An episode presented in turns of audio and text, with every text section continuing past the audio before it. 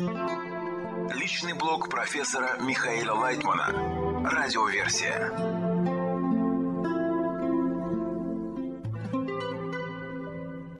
Материалы персонального блога Михаила Лайтмана от 30 января 2024 года.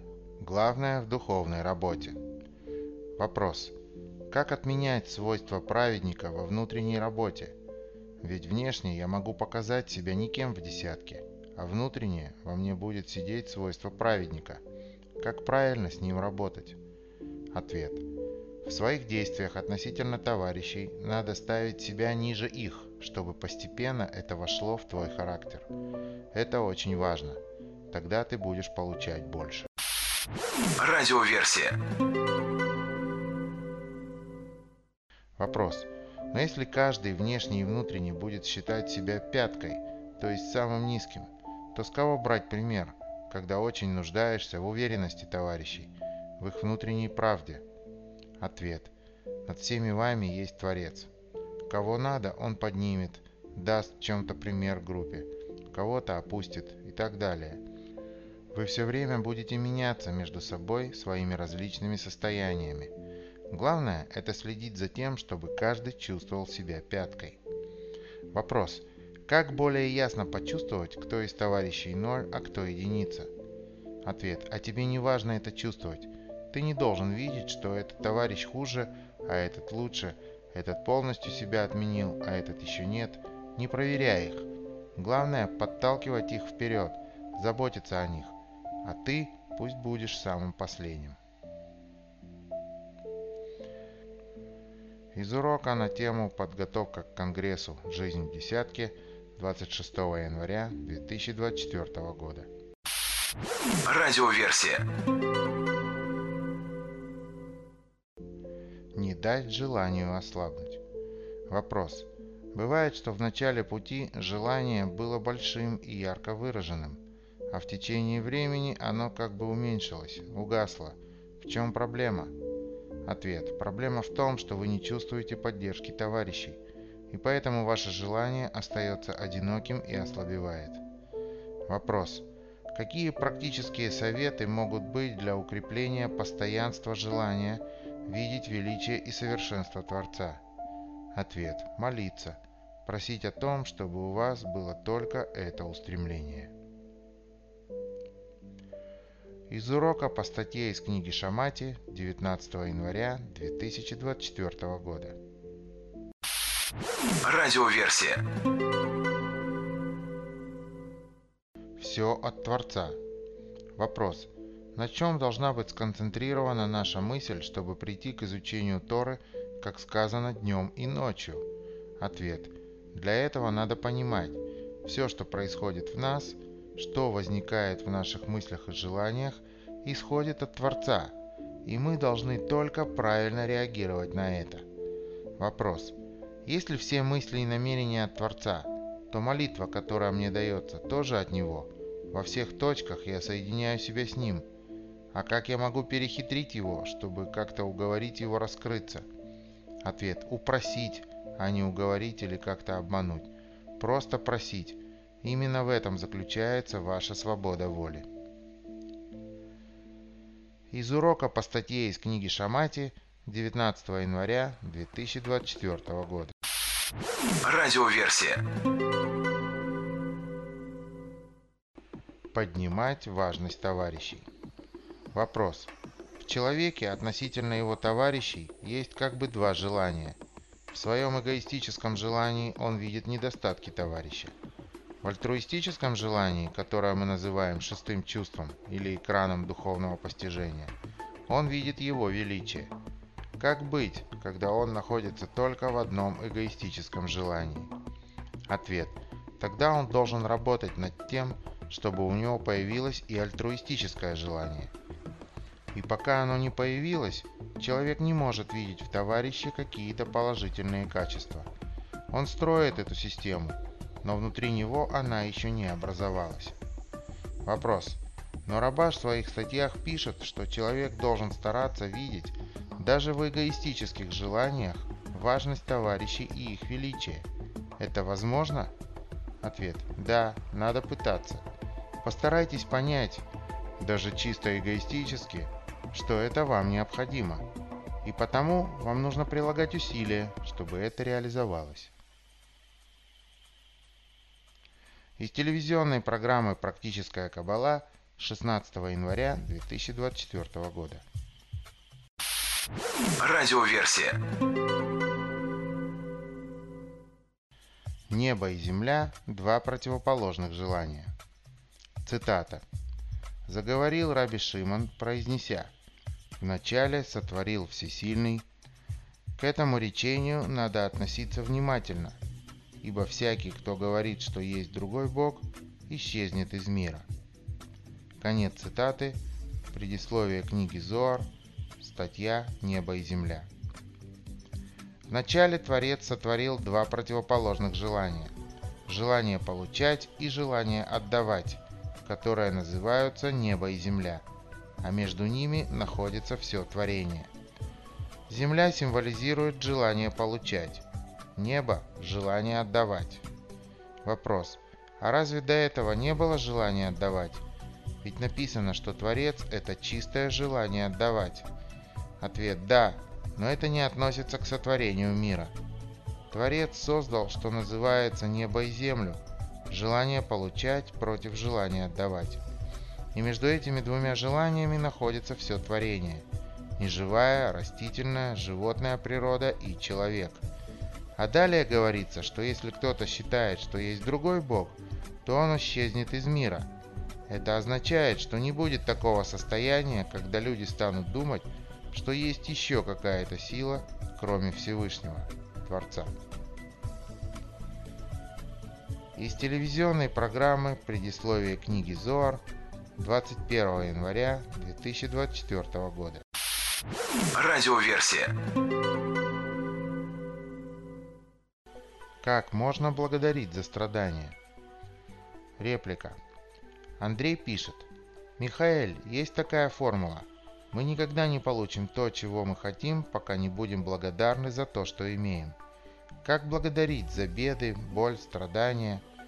Это то, что я сейчас имею. Таких писем много. Ответ. Да.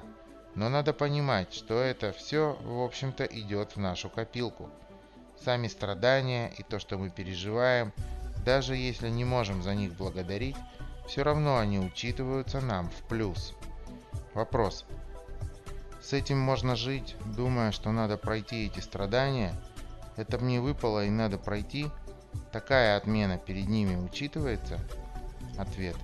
Дело в том, что это зависит от человека, страдаю я или не страдаю. Сколько я перенес в жизни всяких дел, операций, проблем со здоровьем. Но это жизнь. Вопрос. А можно сказать, что жизнь – это цепочка страданий – которые ты чувствуешь или не чувствуешь, но это все-таки цепочка страданий. Ответ. Да, конечно. Реплика. Смотришь по истории человечества. Это сплошная цепочка страданий. И вы говорите, что так или иначе, это все куда-то падает в общую копилку. Что я с этого получу? Все-таки вопрос такой у Андрея и у всех. Ответ. Что ты с этого получишь? А если ты ничего не получишь? Зря страдал? Реплика. Это да. Тогда уж действительно страдание. Я что-то должен получить с этого. Обязан. Кому-то говорят, ты получишь счастливую жизнь в будущем мире. Кому-то говорят, ну ничего, ты так очистишься. Ответ. Стоит ли делать такой расчет? Я лично стараюсь этого не делать, чтобы у меня не было запросов и претензий к Творцу, что я с этого получу, ну теперь давай сделаем расчет, сколько ты мне должен. Реплика. Я пострадал, ты теперь заплати мне. Ответ. Да, нет такого. Реплика. Очень часто, когда человек оглядывается, он говорит, что то, что я прошел, это было правильно, или это было не зря. Вот этот расчет, который мы делаем потом, он верным оказывается, что все страдания, которые я прошел, были не зря. Ответ. Да. Я не думаю, что мы приходим к состоянию, когда мы все-таки осуждаем Творца. Вопрос. Несмотря на то, что это звучит там и тут, все равно вы думаете, что мы все-таки оправдываем его? Ответ. Да. Вопрос. Как он так интересно все делает? Проводит через большие страдания, а потом человек говорит, я не зря их прошел. Как он нам это высвечивает? Ответ. Дело в том, что все страдают. Любая частичка природы, неживая, растительная, животное и тем более человек. Абсолютно все страдают. И даже то наслаждение, которое испытывают, просто покрывает немножко предыдущие страдания. Вопрос. А правильно сказать, что я хочу пройти эту жизнь полную страданий, но как можно меньше страдать?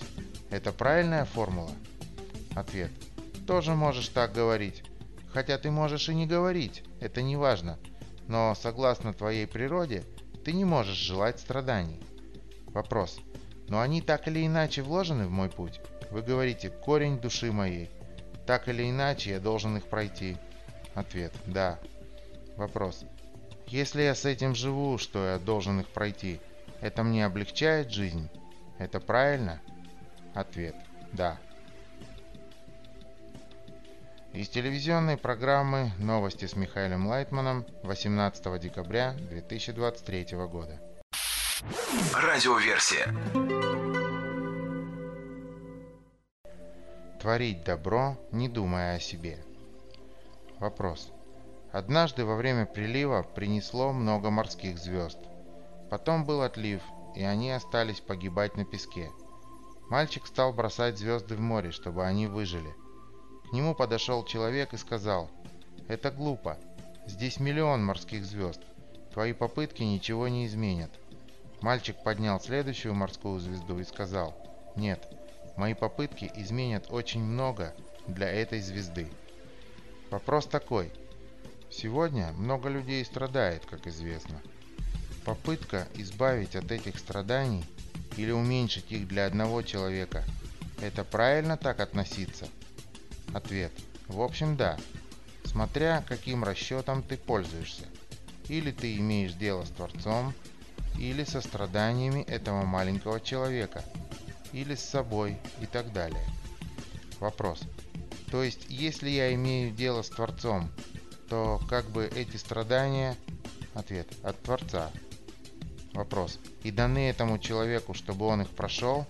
Ответ. Да. Вопрос. Я по большому счету даже не имею права вмешиваться? Ответ. Это тоже принимается во внимание Творцом. Так что неважно, можешь делать. Ты хочешь избавить других от страданий для того, чтобы тебе было лучше. Эгоизм никуда не делся. Вопрос. А все-таки вы допускаете такую возможность, что я хочу избавить человека от страданий? Ответ нет. Ты не можешь быть в его шкуре. Вопрос. А что тогда такое сопереживание другому? Ответ. А это потому, что ты сопереживаешь. То есть ты представляешь, что это все происходит как бы с тобой, и поэтому ты должен сделать ему лучше. Вопрос. И все равно ты думаешь о себе? Ответ. И никак иначе. Вопрос. Как же выйти из этого тупика? Ответ. Никак не выйти. Никак. Реплика. То есть все люди, которые занимаются благотворительностью? Ответ. Это все, конечно, только для себя. Вопрос. То есть выход только один, если обращаться к источнику всех страданий? Ответ. Если к Творцу? Если Творец тебя поставит в очень особое состояние, когда уберет твой эгоизм, твои желания наслаждаться, тогда ты сможешь делать что-то ради других и не ради себя. Но это все исключительные случаи. Вопрос. Возьмем этот идеальный случай. Что значит сделать ради другого? Дал Творец такую возможность. Что это значит? Ответ. Представь, что ты должен отключить себя от всякой связи с другим. Себя отключить от другого и делать ему добро. Вопрос. Вообще не думая о себе? Ответ. Никак. Это и называется, что я себя отключаю от другого. Вопрос. То есть это и есть помощь Творца, если он дает такую возможность человеку? Ответ. Да. Вопрос. А так человек не способен на такое? Ответ. Не способен. Это не наша природа. Вопрос. Как же так все это вуалируется, прикрывается, что у нас ощущение, что мы действительно делаем добро? Ответ. Это мы делаем в этой жизни. Ничего с нами не сделаешь. Такие мы уроды. Вопрос. Тогда коронный вопрос. Все-таки делать добро или не делать добро другим? Пытаться это делать или нет? Ответ. Я бы тебе сказал, на всякий случай делай. Какой эгоистический ответ, да? Вопрос. Тебе это зачтется как бы, да? Ответ. Да. Ты бы говорил, что вот я когда-то что-то сделал, там-то и там-то. Реплика. То есть так или иначе вы говорите, что эти очки я набираю для себя. Ответ. Ты их не набираешь. Вопрос. И в результате я их не набираю. И все-таки пытаться делать то, что я считаю добром для других или нет. Ответ. Делай. Но одновременно с мыслью о том, что этим ты себе не делаешь ничего. Тогда это будет на самом деле более-менее чисто. Вопрос. То есть я с этого ничего не получаю как бы? Ответ. Нет. Не получаю, не получу и не хочу получать. Вопрос. А если мне от этого будет очень больно, что я никак не могу выйти из этой природы? Ответ. Тогда ты хороший эгоист. Хороший эгоист – это означает, что я хотел бы подняться над своим эгоизмом, но не могу. И поэтому страдаю. Вопрос. Это хорошее состояние по большому счету? Ответ. Нет, это такое жалкое состояние. Вопрос. Это состояние можно назвать молитвой или нет?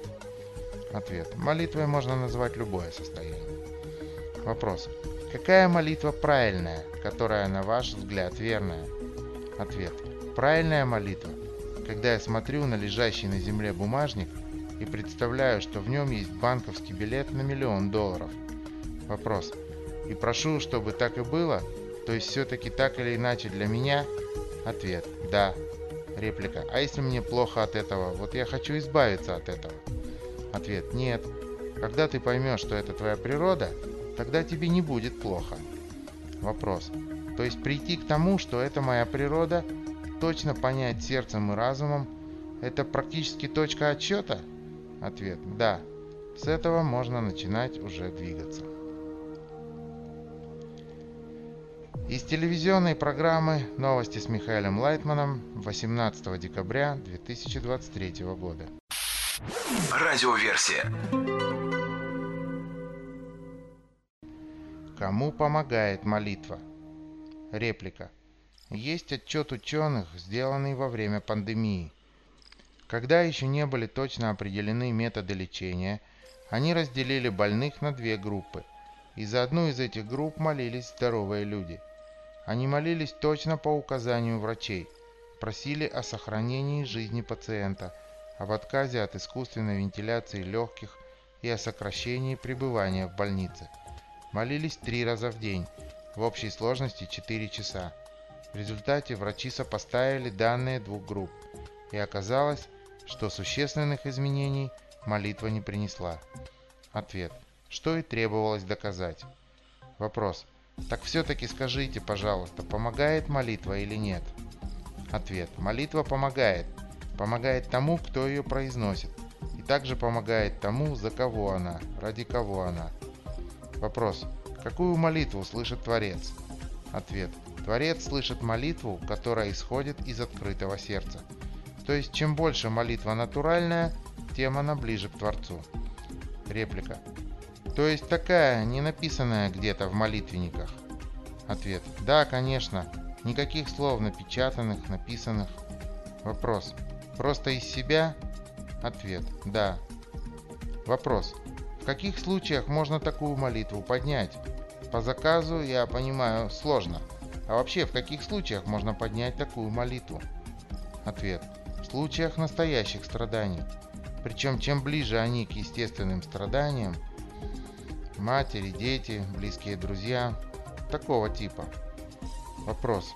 То есть должна быть связь все-таки. Связь с кем-то должна быть, тогда я живее все это воспринимаю. Ответ. Да. Вопрос. И такая молитва слышится Творцом? Ответ. Такая молитва слышится Творцом, и она приближает исправление. Из телевизионной программы «Новости с Михаилом Лайтманом» 18 декабря 2023 года. Личный блог профессора Михаила Лайтмана. Радиоверсия.